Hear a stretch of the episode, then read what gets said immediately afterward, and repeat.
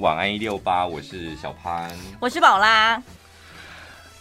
来看一下许巍，他说呢，这篇文章叫做《一个被羞辱的便当》。他说他国中的时候家里很穷呢，许巍许巍老师就教英文的那个，最近他的脸书还有抖音都很活跃，常常在那边跳舞那个。他说呢，我的。便当常常只有白饭，再加半颗咸蛋。那另外半颗呢，在我妹妹的便当里面。然后饭上面呢，会铺上薄薄的一层肉松。当时年纪还小，并不会对自己家里的家境感到自卑，就家里不太富有，这样也没有意识到自己的便当很穷酸。直到有一天呢，坐在隔壁的同学。看了他的便当，露出嫌恶的表情。好了，你可以不要再捏那个，怎么样？干扰到我的。哦，你有放感情是不是？干扰到我的。露出嫌恶的表情，然后笑说他怎么每天都吃一样的东西。然后那个同学还跟他讲说，我妈说肉松都是病死的猪肉做的。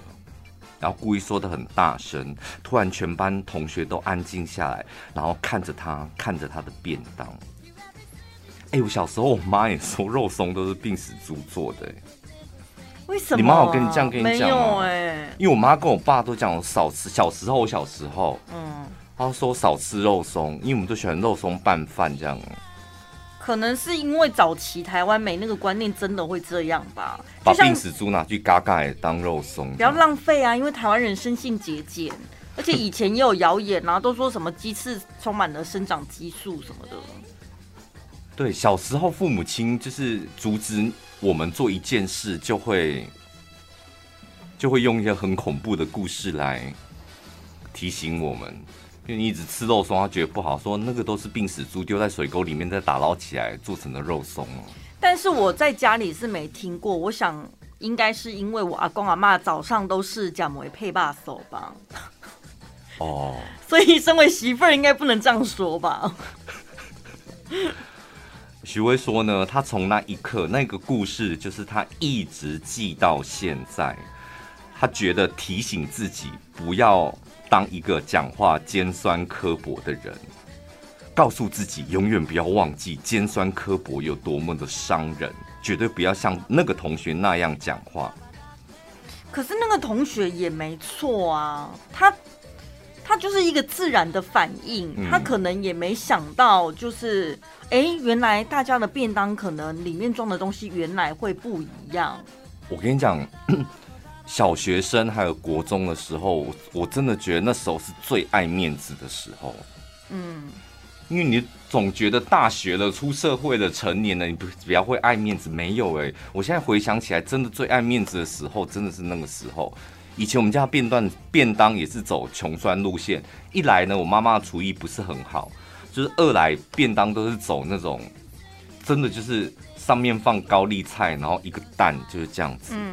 然后我们班上国中，我读国中的时候，我们班上的同学那个便当，午餐的便当，那真的有够夸张。嗯，全部都是公主的便当，就是一格一格一格一个菜，然后干干净净的这样。然后打开便当的时候，我当下真的会觉得我，我我们班上就被分成两派，一派是便当盖子没有掀起来，拿着哦这样吃便当，就用便当盖子遮住菜色这样吃；另外一派就很大方的。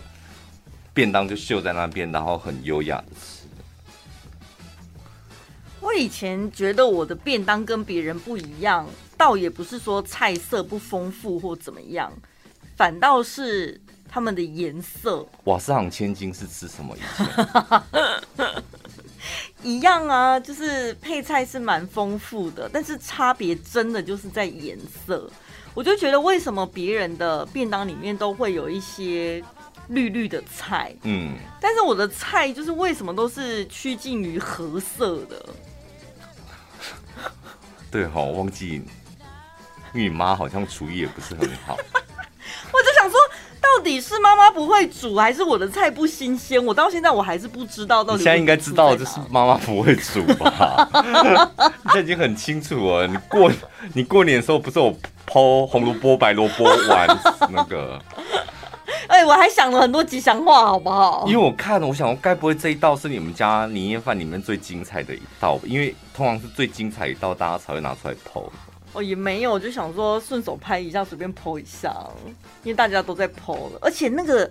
哎、欸，你们该不会看到那个相片就觉得我们家的火锅只有那些料吧？对啊，怎么可能？是因为锅子满了放不下，其他的放在旁边还没煮。没有，我们都觉得说你们年夜饭可能就围在一起喝那一锅汤配白饭这样。旁边还有肉，还有豆皮跟青菜什么的，是锅子太小放不下了。我就说，故照片会说话，我们只愿意相信我们看到的东西。就你后面这边补充的东西，像你昨天，我们就看到什么中正纪念堂、纪念馆，我们就看到那些东西。你跟我们讲说那艺术家什么，然后我们就进不去啊。第一张照片真的最重要。第一张明明就是台北的雨夜的夜景。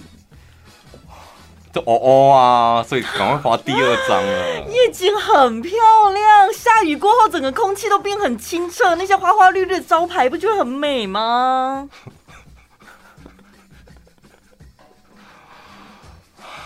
没关系，我就活在我自己的世界就好，你们可以不用懂我。对，没有重点是许巍就讲了一段话，我也是提醒我们自己一下。他说呢，说话是我的本业，所以我从以前到现在念之在之，嘴巴长在我的脸上，我可以控制我的嘴巴，要说好话，嗯，不要说不好的话，嗯。你做得到吗？你现在有那个自信吗？没有，我是把这篇小说念给王天佑听啊。因为本来我是就是。也算是电台里面臭嘴数一数二的，但是就是因为一直有他，所以我永远都排在第二啊。我是不知道王天佑是怎么样啦，因为他毕竟大家觉得他讲话很坏，是他节目中也这样子嘛。那我是是，我我没有说他很坏，你又自己加词了。好，先不管王天佑，因为我 不在乎，就是我个人的部分。我听完许巍老师这一段话，就是大家也知道我是个善良的女孩。我也知道讲好话很重要，对。但私底下遇到一些特定对象，我有时候就会很故意想要讲坏话跟难听话。对，你会不会？特定对象是傻的，然后或是不聪明的，或是你不喜欢的人啊，你就会很想要对他讲难听话。这点我真的跟你不一样，我完全不会啊？为什么？一旦我讨厌的人，就不喜欢的人，我就是。会开关打开零互动，这样想尽办法零互动，连话都不哦、uh, 都不讲。如果能够零互动，那当然是最好。但如果非得要互动的话，我真的就是我太会会弄他这样。那你就是个坏人啊！我是个坏人，是你是个坏女人。坏女人会现在在这个社会会比较吃香，对不对？当然，我觉得坏女人比较吃香。那我就来当个坏女人。不是，这是一篇亲子文章啊，就是告诉大家，就是父母亲其实，在教育小孩的过程当中，其实也也应该要从小就是培养他讲好话，这样我觉得很好。就是因为小朋友，就是他有说去餐厅的时候，就跟小朋友互动，可以说，哎，你觉得这餐厅哪里好？嗯，装潢吗？椅子吗？杯子吗？东西吗？就尽量从小就练习他。多讲一些好话，嗯，我觉得这很重要，因为将来他出社会的时候，铁定不会讲好话，也不会想讲好话，他会看到这世间的残酷跟现实，那就趁他小的时候，多让他学一些好的东西。因为小朋友他等于是从小就要开始训练讲话技巧。他还没有上学，还没有社会化之前，他的全世界就是他的家人。嗯，他一旦开始上学了之后，他才会发现原来还有形形色色的家庭跟不一样的人。比如说最近下雨天，可能有些同学小朋友到学校就会问他的同学说：“都下大雨了，为什么你爸妈还要骑机车载你不开车？” 对不对？他们是无意识的直接脱口而出啊。这种爸爸妈妈哪会意料得到？所以家长对他们来说也是一个课题，他要如何让小朋友去用委婉的方式去看待那些跟他不一样的人事物？有这篇文章有教大家，他说家长你要先先营造轻松的聊天环境，譬如说刚讲的全家人一起餐餐厅吃饭过程当中，自然而然的分享彼此。对于这家餐厅的布置、食物的看法，而且要刻意引导小孩说出餐厅的优点，好看的啊，好吃的啊，舒服的啊，嗯，慢慢的让他学习看到好的事物，然后鼓励他说出优点。这个作者他还说呢，除了对于正面事物有所赞赏之外，他也要训练孩子在不服期待的情境之下，能够找到正向观点。譬如说，早上在儿子上学的时候遇到塞车，很焦急嘛，然后也很烦躁，他会让他的小朋友听听广播，就 结果听到晚安一六八，早上哎、欸，哦早上王天佑哎。早对，早上每一个节目都是政政治的节目，不然就是空空，空空跟王天佑二。这篇文章是不是过时啦？现在广播没人在讲好听话了啦，讲好听话根本没人听。应该要听爆米花吧，还好一点。听一些比较适合小朋友的一些 podcast 什么的。真的，如果你真的是上下班上下班听，我觉得中间有可能播歌比较多的，我是讲一些轻松新闻的。但是上下班的节目，我觉得真的没有那种完完全全没有那种适合小朋友听的，都是很比较激动一点，激动，嗯，激情，然后个人主义那种。对啊，是吧？你那这个时段你讲话轻轻柔柔的，我跟你讲，他们才会被听众投诉，好不好？一大早那边死气沉沉的，搞什么鬼啊？没有，我不是死气的，我是温暖。温卡称啊！你看呐、啊，你家小朋友听，一大早还有起床气哦，好可怕。他说啊，早上不要听那个双炮，就下班来听晚一点吧。阿春宝就温卡称啊。有一名那个网友，他说呢，情人节的时候就跟男朋友叫了披萨，嗯，然后一起吃，很不错啊。年轻人这样子就算是大餐庆祝了。我们上次讲一个是网络新闻还是听众朋友，他们也是庆祝的方式，就是一个大餐，就是吃披萨，嗯。然后他说他跟网友呢远距离交往了一年半，然后一起庆祝情人节。然后他们就，他就女网友就在吃完炸物之后呢，习惯性的舔了一下手指。嗯，那男朋友第一次看到，因为第一次两个人这么近距离的吃披萨。嗯，看到然后就惊讶的说：“有必要这么穷酸吗？想吃我再买就好了。”吸手指跟穷酸有什么关系？我以为他会问说：“你有这么爱吃吗？”也不是，他说你有这么穷酸，酸，就他很珍惜手手指头上那些汁液，他还想把它吸掉，这样。对啊，一般都会吸吧？有人不吸的吗？有的人会嫌说，你会吸吗？你好像也不会，我也不会吸的。看东西会啊，偶尔我会吸一下，想吸的时候。你应该是手，像你一定是直接捏卫生纸吧？对，如果是油油多吃没帮助啊，干嘛吸？嗯，但是如果是一些酱，我可能就会想吸一下。嗯，或者 cheese、巧克力什么的。但到底什么是穷酸？你觉得？吃披萨可以吃到什么样的行为举止让你觉得穷酸？我知道。就是披萨吃完了剩纸盒嘛，对，然后还有一些肉末，有没有小青椒啊，什么气子粘在上面，全部捏起来。这个你你这个你会觉得凶酸？看到同事在那边捏那个什么小的四季 小的三色豆啊，然后小的肉末，然后用大拇指跟跟那个食指在那边捏，你会觉得就会觉得不用了吧？我觉得还有个还有个更穷酸的、欸，就是。披萨拿起来，然后边边角角的不是那个酱哦，是那个面包的屑，然后掉到桌上之后，他用食指用力压它，然后把它拿起来吃。有有有，它那个什么拇指面包，还是那个饼皮外面会有一点点面粉，还是什么？掉桌上或者盒子上面，你用食指用力压它，然后为什么那个粉又没味道？我都会把它剥掉哎、欸，干嘛？怕剩啊，就那也是可以吃的、啊。这个才叫穷酸吧？你那个吸个手指头而已。对啊，而且有些吸手指的动作不是看起来还蛮性感的吗？对，下面有网友说，可能就是你吸的方式不对吧？惹毛他了。好，那我问你哦，就是你对于这样的动作，你有意见吗？虽然你不吸，但是你看别人这样吸手，不会完全没意见呢，也不会觉得不好看或没礼貌，不会。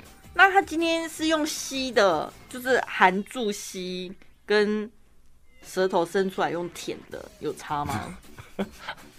我觉得没差。你是你要问的是哪一个感觉会比较性感，是不是？对，我觉得好像含住哎、欸，还是连成一一贯的动作，先舔一舔再。我觉得舌头伸出来有点太多了，好像太刻意要。嗯。你在研究要勾引人是不是？没有，我在想我平常的习惯是怎样，好像都会耶。我觉得大部分不会含住啦，就是手，就是指节伸进嘴巴舔一下这样子。Uh... 你不要比那，你在你在比那什么动作啦？就是那个，而且哪会这么快？感觉不是你的舌头去舔手指，应该是你的手指伸进去沾你的舌头，而且你只会一个一个指节用嘴唇把它一个指节，对对对对对，用嘴唇就是稍微把它含一下，这样含掉。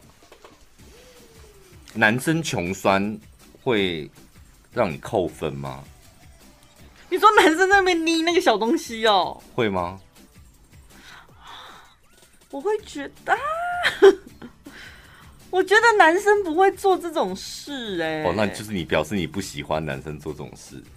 我会有点惊讶。喜欢不喜欢？你在惊讶什么？为什么不正面回答我的问题呢？可能不喜欢吧。不喜欢。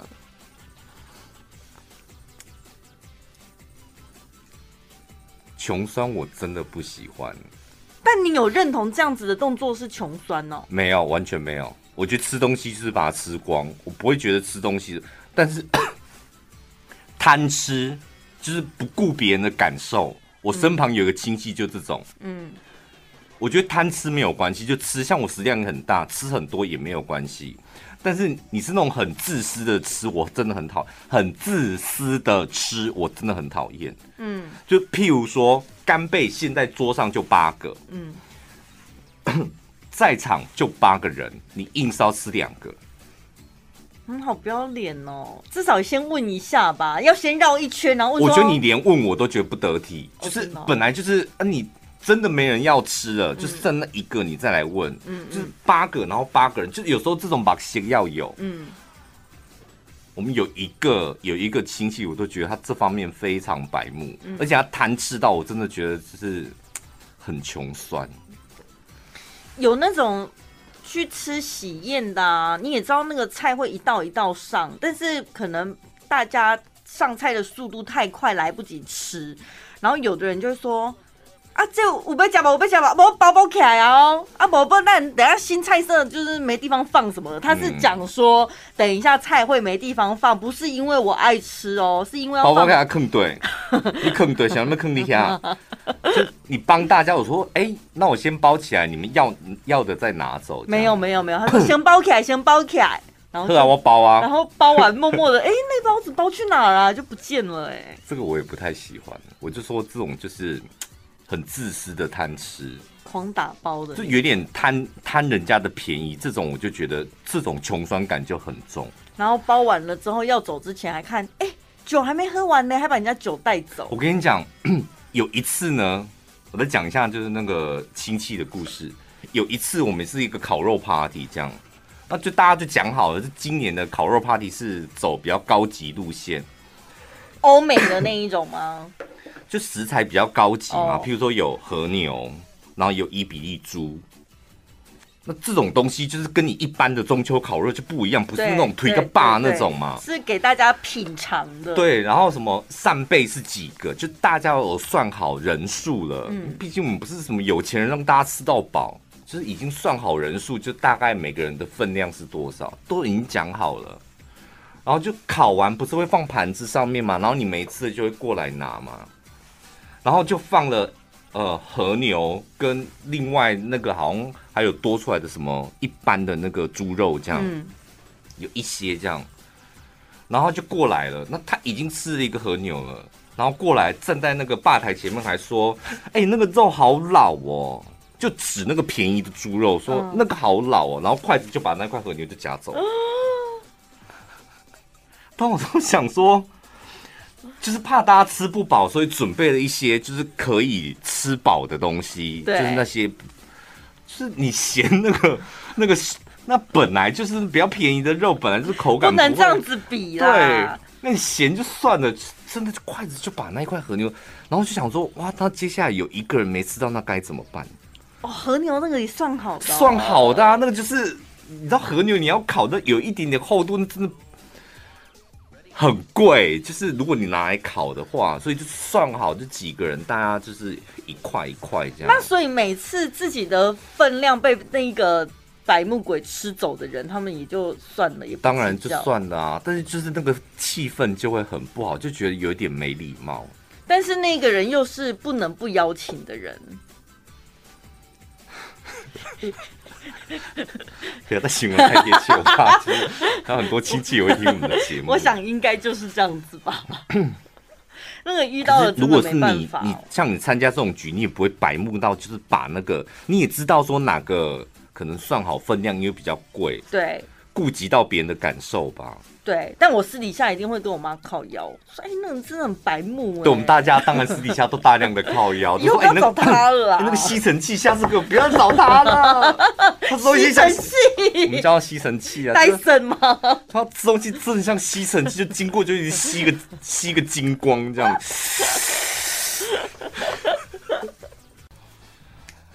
来讲一下，你想离职，其实老板都知道。哦，因为我们之前曾经讲过职场的话题，就是跟大家讲过，老板呐、主管呐，你觉得他好像卡一个位置，但是其实也没在做什么事，但是他们真的没有你想象的那么笨。当然，当然，员工想要走，老板或是主管到底会不会察觉？他说呢，以企业的角度来观察，通常。老板或者是主管大概都知道，因为员工如果心已经不在，甚至打算离职，大概有以下几个症状。前五大症状就是请假的频率频率会变高。哦，开始在外面面试了，对不对？这我不懂，对，是什么面试吗？面试，然后还有就是自己能够呃消化年假，对对对对对，哦、他不要就是。自己的权益能够使用的，还是多多得使用吧。嗯，所以你看到同事一直在请假，就差不多了。嗯，然后再来，突然不加班，平常加班的突然不加班，这个这个也是蛮明显的。嗯，然后再来就是常常离开座位接手机。可是这有时候看工作性质，不见得会察觉、欸。可能有的业务平常就很常接手机、啊，这个我也觉得很奇怪。嗯，接手机很正常嘛，业务接手机很正常。对，我也偶尔会看到有些人接手机会跑到楼梯间。嗯，然后有些人是因为私事，对，那不想被同事听到，那可以。嗯嗯，我有听过公事、欸，哎，然后也跑去外面。对，但你不觉得这是很很有鬼吗？为什么？他可能兼差吧。可能是做一些跟目前本业对不一样，甚至是有冲突的一些兼职什么的。到底什么样的讲话内容你不想要让同事听到？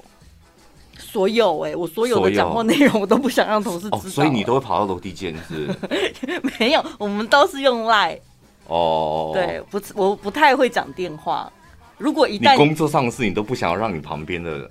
我不想哎、欸，我不会想要让人家知道我现在在做什么。你为什么一直防着慧景？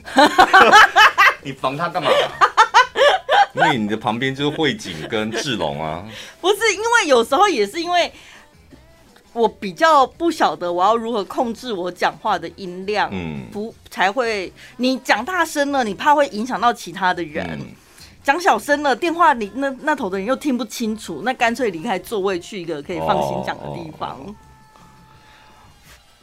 再来这个很长哦，他说很常向其他同事抱怨公司的人事物，哦，这很难判断吧？这一我觉得这个这一条完全不准。对呀、啊，请你相信我，很常抱怨的他绝对不会离职，通常是那种点点假才会假三万工，就是他你叫他做什么他就好，顶多就面无表情。嗯嗯嗯，他不太会讲什么，那种他就默默的走了，但他都干掉在心里。一走之后疯狂发文，嗯，给公司的一封公开信之类的，类似那种。再来呢，低调的打包整理东西，这是我倒是有亲眼目睹过。因为我们上班的时间是晚别人一个小时下班呐，嗯，所以大部分同事都都走了嘛。我亲眼目睹过一个人就是偷偷在打包东西，我说干嘛还加班呢？然后我就看他这样，哎。怎么有个小箱子？还是他在偷东西？在他自己的位置上啊，偷谁的？就后来就真的离职了。哦，过过没多久就离职。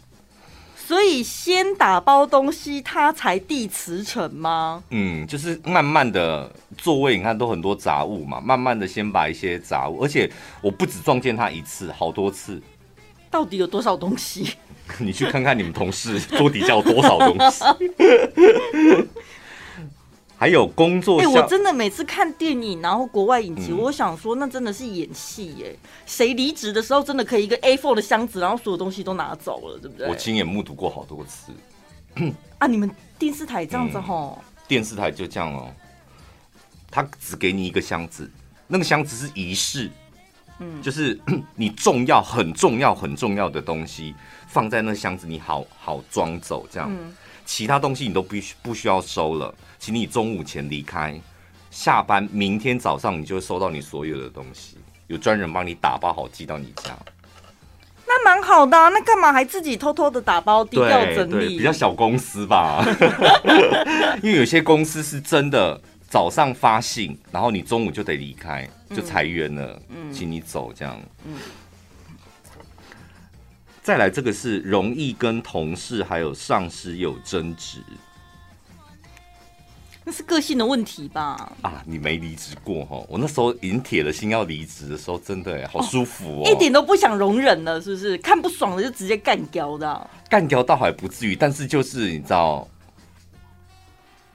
我举个例好了，我记得那时候我已经确定，但是我还没有跟任何人讲，但是我已经确定要离职的时候，然后我就写了一个案子这样，然后这个案子是怎么样怎么样怎么样，预算多少这样，那效益应该会不错，结论就我就写效益应该会不错，嗯，但主拿给主管，主管先看到就是要花多少钱嘛，那。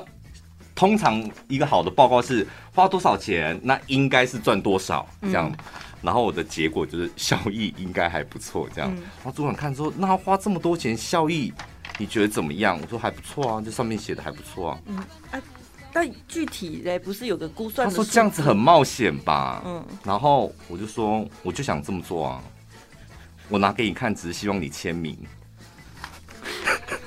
你看我没有那个吧？我没有。也不算口出恶言，没有口出恶言吧？但是那个态度就是好舒服哦，陈宝拉。对，就因为对方也不知道怎么回应，因为你也没做错，也没凶，也没有态度不好，该做的报告什么，就是该分析、该讲的什么，好像都讲好了。对。然后还有另外一个，就是 拿给他看这样，然后说这个要改哦，这个要改，这个要改，这个要改这样。然后我说没有，我只是拿给你看而已，我早上已经做了。送出去了，先斩后奏哦！哎，我跟你讲，在职场上工作，你们一定要感受一次什么叫先斩后奏，真的很爽。那你那时候为什么还没递辞呈呢？还在干嘛？呃，因为我们的工作，你也知道，我们的工作其实蛮复杂的，需要找到接替的人，然后交接什么的。所以要赶快先让公司有所准备，要先递辞呈啊，不是吗？没有，那时候是我自己的工作还没有还没有到一个段落这样，而且我的下一个工作还没有确定 final 好。哦，对。但是你的态度上面，你已经按耐不住了。啊，我已经是铁了心，是确定会离职，然后可以离职这样。所以这种状态大概可以多久？一个月。哇。一个月，那一个月就是这样，然后也是大量的消耗年假什么的，很舒服。对啊，就想来再来就好了吼，反正假真的很舒服。国外呢有一个网友，他因为实习生，然后他们家的爱猫快要过世了，他就跟主管请假，就说快要过世了这样，然后主管说，除非是人快死了，否则不准请假。嗯。然后他这一番言论就造成了他们公司前前后后大概二十多个人集体请辞抗议。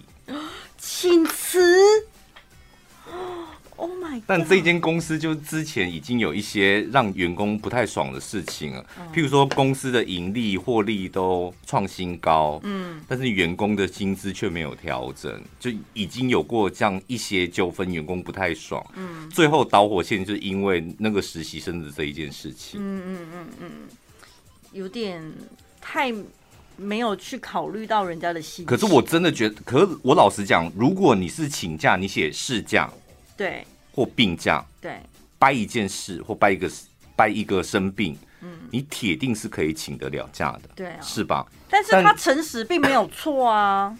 我跟你讲，就是台湾的老板们，还有会计们，就是你们的脑袋瓜真的也得要改一改。就是以前啊，譬如说你真的很累，你昨天譬如说好真的被男朋友甩了，嗯，昨天就真的喝了酒，对，请问一下，今天不能来上班，你要请什么假？哦，病假吧，因为喝酒宿醉，所以病假啊。就是台湾的职场文化，就逼员工不能讲实话啊。就是我真的就是情商被甩了或被劈腿了，我请一天假，请问公司会死吗？天哪，我往事涌上心头了，是不是？然后进公司，所有人还关心你，我不能一个人好好静一静吗？什么意思？那你是请说劈腿假吗？啊、我没有请假，oh, 我就硬着头皮来上班。哦哦哦哦。对啊，而且我觉得诚实的请假，就是你本来公司就应该鼓励这种事情。嗯，除非他真的是偷懒呐、啊，就是。可是老实讲，请假也是他的权利，也没有什么偷不偷懒的问题。对啊，事假有事假的规定，病假有病假的规定。嗯，然后公假有公假的规定，他是按照规定来。你为什么一定要逼着员工，就是掰出一些真的家里出了什么事，我真的有有急事这样？以前不是都会有笑话吗？就是请假好几次，家里的外公外婆、阿公阿妈都不知道十几遍了这样。我跟你讲，我们。真的何必弄成这样？所以我觉得那个公司文化真的得要进步。我们有一个同事，他因为他们家的蜥蜴就是死掉，他的宠物，然后从生病的开始，然后发现到 快不行了，其实前前后后请了蛮多假，因为就是想要刚开始是照顾他，嗯，看能不能救得回来，然后后来是发现没有办法了，就希望能够陪他走完。最后一程，嗯，所以也要三不五时请完假。之后呢，因为走了之后，他请了一个事假的理由是，昨天晚上哭到不能自己。就 是这不是很好吗？就是员工是很诚实的，就是跟你分享他真实的处境。对，对。你为什么一定要逼员工说哦？因为家里有重要急事，对，什么重要急事？就是他有什么事就要他老实讲，那请假本来就是应该他的权益。我还有看过一个员工请假是，明天应该会很累。明天应该会很累。对，因为今晚上他可能有一个有事，有 party，有明天应该会很累。OK OK。这这不是很真实的理由吗？因为我知道我今天晚上要做什么，如果明天来上班可以，但是我可能会很累，影响到工作表现。嗯嗯嗯，上班这样的，那我干脆就请假，就合情合理。对啊，如果说公司没有什么太重要的事情，比如说不能缺席的会议，或是我还遇过那种更莫名其妙主管请病假，什么病？可是如果是病假的规定，的确大部分公司会要求你出示就医证明。嗯，后来有放宽了，就是女生可能可以不需要证明，你可以有生理假或什么。但是有时候真的请假要稍微人性化一点。我真的觉得什么现在还有公司，就是你请病假还要就医证明，这真的是很莫名其妙的一件事。因为有些事情是我真的不舒服，对啊，但是我我不用我我知道我只要在家里休息就会好。像你这种 像你这种就是不吃药的，我就是多喝水、啊、多休息那种。对啊，什么叫医院证明？这是莫名其妙到一个不行。嗯，有时候也不见得说真的。有人离开或什么，有时候搞不好是有你说死掉是不是？对啊，哦哦哦，我有时候请假就是因为可能我们家的小猫要生了，对不对？啊，你怎么知道一当血不出来？我就请一天假，我在家里陪它，我才能方便接生或者是。对，我这种这种公司文化真的应该得要得要转变，对啊，就不要再像以前那么这么八股，逼着员工跟你讲讲谎话这样，对。你有比较开心吗？然后再来就是一间这么大的公司，不要说大公司啊，我觉得四五十人的公司，就你给员工一个半天的一天的假，你何必去斤斤计较？嗯，老实讲，那真的是他的假。啊，你的公司因为他请了这么一天或半天的假，然后怎样要倒了，是不是？影响不大。那么可怜。我觉得就是这个很重要哦。但是也不那么重要，就是但你一定得要知道，就你退休之后，你可以从政府那边领到多少钱？我从来没想过这个问题。我跟你讲，很多人真的都没有想过，就是我们大家都会存嘛，都会存钱嘛，就是存钱买房，然后存一点点钱，可能将来老了用这样。但我们都没有想到说，其实退休的时候是可以领钱的，你可以领到，那你领到的钱有？哪几个部分？因为像现在没工作的人就是国民什么？年金，国民年金。啊，有工作的人你就有另外一个是什么？劳保，有工作就投劳保，劳保年金，没有工作就国民年金。那所以我爸妈他们退休领的那一笔，去劳保局领的那一笔就是什么劳保年金？对，他们以前有工作嘛，嗯，哦，所以我简单跟大家讲那些什么劳保年金，然后劳退金，然后劳工保险。一大堆词，你都可以记不住，没有关系。你只要记住，你退休之后会有两笔钱。嗯，一笔钱简单讲就是劳保。嗯，另外一笔就是劳退。嗯，我们先讲劳保，大家都会讲说啊，什么要破产啊，那个什么劳保要破，那个就是劳保。对，劳保它就是个保险。是，只要你上班，你的你的老板一定会帮你投劳保。你出个车祸啊，公司会跟你讲说：“哎呦，劳保哦，所以可以给付多少啊？”对。然后因公受伤的啦，这一些医疗费用是可以帮你支付。所以会破产的是劳保。对，因为可能请领的人比较多，因为他付的钱真的很多。然后我们缴的劳保，你看都又那么一点点钱，缴那么一点钱，然后付的钱又很多，所以他有机会有可能会破产的是这个劳保。但如果这个劳保没有破产呢？你退休之后可以领到多少钱呢？很简单，劳保年金的领取计算公式就是，它是按那个投保平均投保薪资，它有集聚嘛，一万八，然后再什么两万三、两万六，最高最高就是四万五千八。嗯，我们就按一个四万五千八。就如果你在一个工作年资待了很久很久的老鸟了，对，你的薪水可能是十万，嗯，二十万。你们两个的平均投保薪资都一样，就是四万五千八。嗯，然后乘以你的年资，到二十年嘛，二十年退休差不多吧。嗯，三十年退休乘以你的年资，再乘以一个年金给付率，记住这个数字就一点五五。每个人都一样，都一样。所以四万五千八最高投保薪资，四万五千八乘以年资二十年，再乘以零点零一五五。等于是你退休之后，如果劳保没有破产的话，可以领到一万四千一百九十八。你是说每个月吗？每个月哦，我以为才领一笔而已嘞。体系，每个月我辛辛苦苦工作二十年，只领给我一万四，还连一万五都没有。但是他那个退休年龄每年会跟动哦，就是每两年加一岁，以前是六六十岁嘛，嗯，然后现在慢慢加，所以你基本上抓六十五岁，差不多就是五十一年次之后开始工作，基本上你都六十五岁才可以领这一笔，前提是他没破产。但是。不是说可以分，我要按月领还是一次给付吗？是同一个东西吗？哦，不同东西。这个值这是劳保的，所以劳保一定是按月领的。对对，然后另外那领多久？领到你死？劳保就是领到你死。我如果活到百岁呢？所以你就继续领啊，哦真的哦、就领到领到你，所以他才会破产呢、啊。我就说他，因为他支出的项目真的太多，你看你才你每个月的薪水扣劳保才扣那么一点点钱，他支出的项目真的太多了，嗯、所以最容易破产的是这个。而且你要想，现在高龄化社会，退休的人越来越多，但是少子化，所以工作的青壮年越来越少。你们看到一个新闻，就是。我们那个劳保钱都被我们的长辈给领光光了，他的意思就是这样。所以你可以，就是现在年轻人，你们可以忘记这一笔也没有关系。嗯，你就是有领，等于是你赚到；啊，没有领也就算了。所以才教大家说，你必须要有一点点投资理财，是，你可以弥补这个，然后甚至多增加一点。最重要的，我觉得这不是重点，最重要的是这一笔就是。劳工退休金就劳退，嗯，劳退不是你每个月薪水，老板应该要帮你提拨六趴，对，好，到你个人的劳退账户里面，它是一个专户，嗯，然后你自己可以再提拨。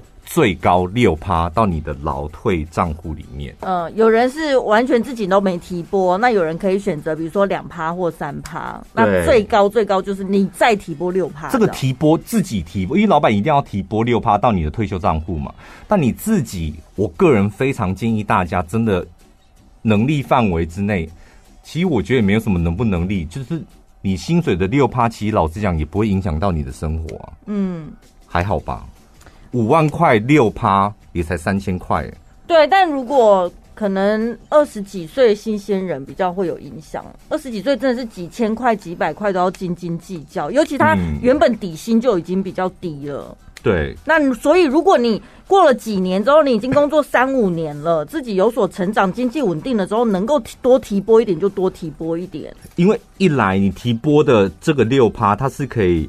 不不用并入那个年度所得，就是可以节税，oh. 然后再来就是大家最在乎的，就是政府帮我这一笔叫做劳工退休金，他拿去会拿去投资嘛？嗯，会不会亏掉？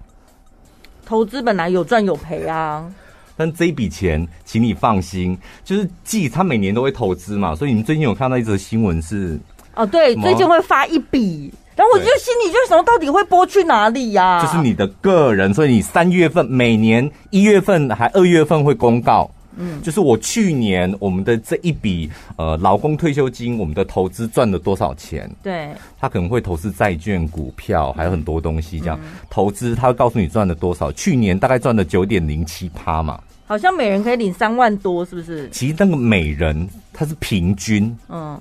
你投入的你的六趴，陈宝拉薪水的六趴，跟听众朋友陈太太薪水的六趴，那个薪水是不，那个提拨出来的金额是不一样的。哦，所以我能够领到的回报也不一样。你的六趴可能比陈太太多，所以你领到的赚的钱就会比较多。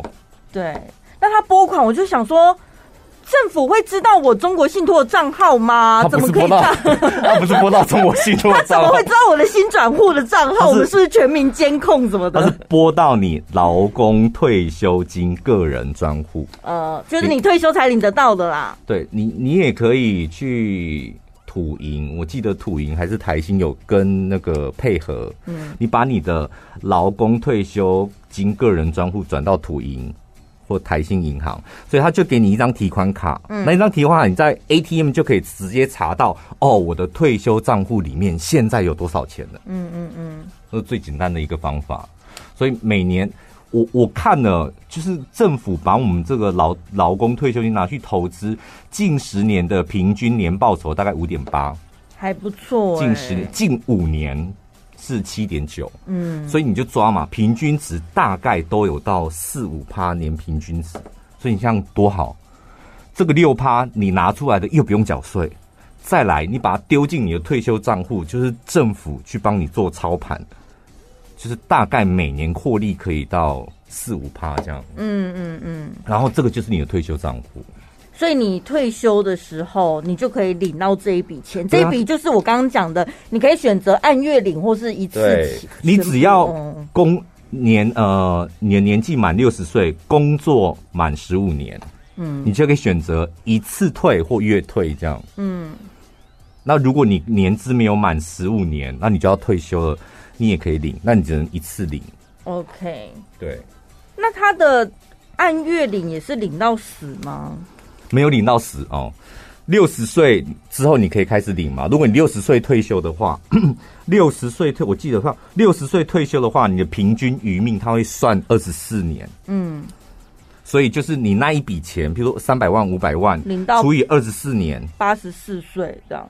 对，除以二十四年哦，平均给平均给你这样。那如果你是六十五岁退休，然后请领这个劳工的退休金的话，平均余命就抓二十年。哦，所以如果我们两个都选择按月领的话，那你每个月领的钱跟我每个月领的钱也不一样哎、欸。有可能我六十五岁才退休，有可能是你六十岁退休，所以我们两个金额就会不太一样。然后有可能我的六趴跟你六趴也不太一样，嗯、是吗？所以每个人的退休金，所以如果你想要让你的退休金多一点，老板不是帮你提拨六趴，你自己在六趴，嗯，所以你每个月就。有十二趴在这个个人退休金的账户，嗯，所以我退休跟你只有六趴的，我们当然天差地别，差一倍。真的，这边就有举例，如果是月薪五万的人，然后年资三十五年，如果你接下来是选择按月领，然后你在没有提拨六趴的情况下，你每个月领到一万一左右。嗯，如果你加了每每个月自提的六趴的话，嗯。你一样的情条件下，你每个月可以领到两万二，翻倍嘛？真的哎！所以这个就是你想哦，就是六趴，你帮你的你的薪资里面，你拿六趴出来否你退休用，其实非常合情合理。嗯，我甚至个人觉得退休账户你可以，你现在的薪资提不到十趴，所以你六趴已经提拨了嘛。嗯，另外你还有四趴，我个人就非常。建议你们就可以拿来投资理财，对哦，简单的基金啊，或者 ETF，这时候你那四趴一样是否退休的，嗯、所以你就不用理它，固定定期定额这样，嗯嗯，嗯，所以这样你等于就十趴的薪水来否你退休的生活，这样压力就不会很大，对，而且你心里会比较踏实。其他的钱你该花，你该过生活，你还是可以安稳的过生活。嗯、我跟你讲，因为我前几天看到一则新闻，他说日本啊。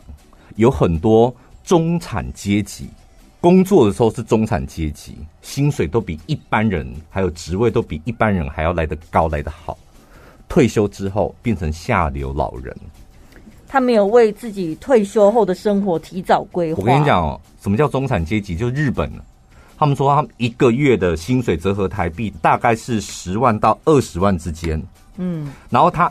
他那时候当然是中产阶级，过的生活跟生活品质是十万，月薪十万到二十万。退休之后，他能够领到的补助啊、退休金啊，一个月换算下来只有三万，差这么多哎、欸！就是没有 没有投资理财，没有资产配置，没有提前先为你的退休做规划，你就领到这个就是基本门槛，差不多嘛。嗯、就是亚洲地区的国家差不多，福利政策差不多就这样，就是你退休之后大概。一万多、两万多、三万多就是这样。如果你没有特别的规划，这个就个基基本门槛。嗯，现在一个月三万块叫你过生活，我觉得可以。你想想看，二十年后我再拿一个月三万块给你过生活，你过得下去吗？不行，你光想就害怕。对啊，哎、欸，有些人会觉得说不会，老人家又不会有什么样的一些。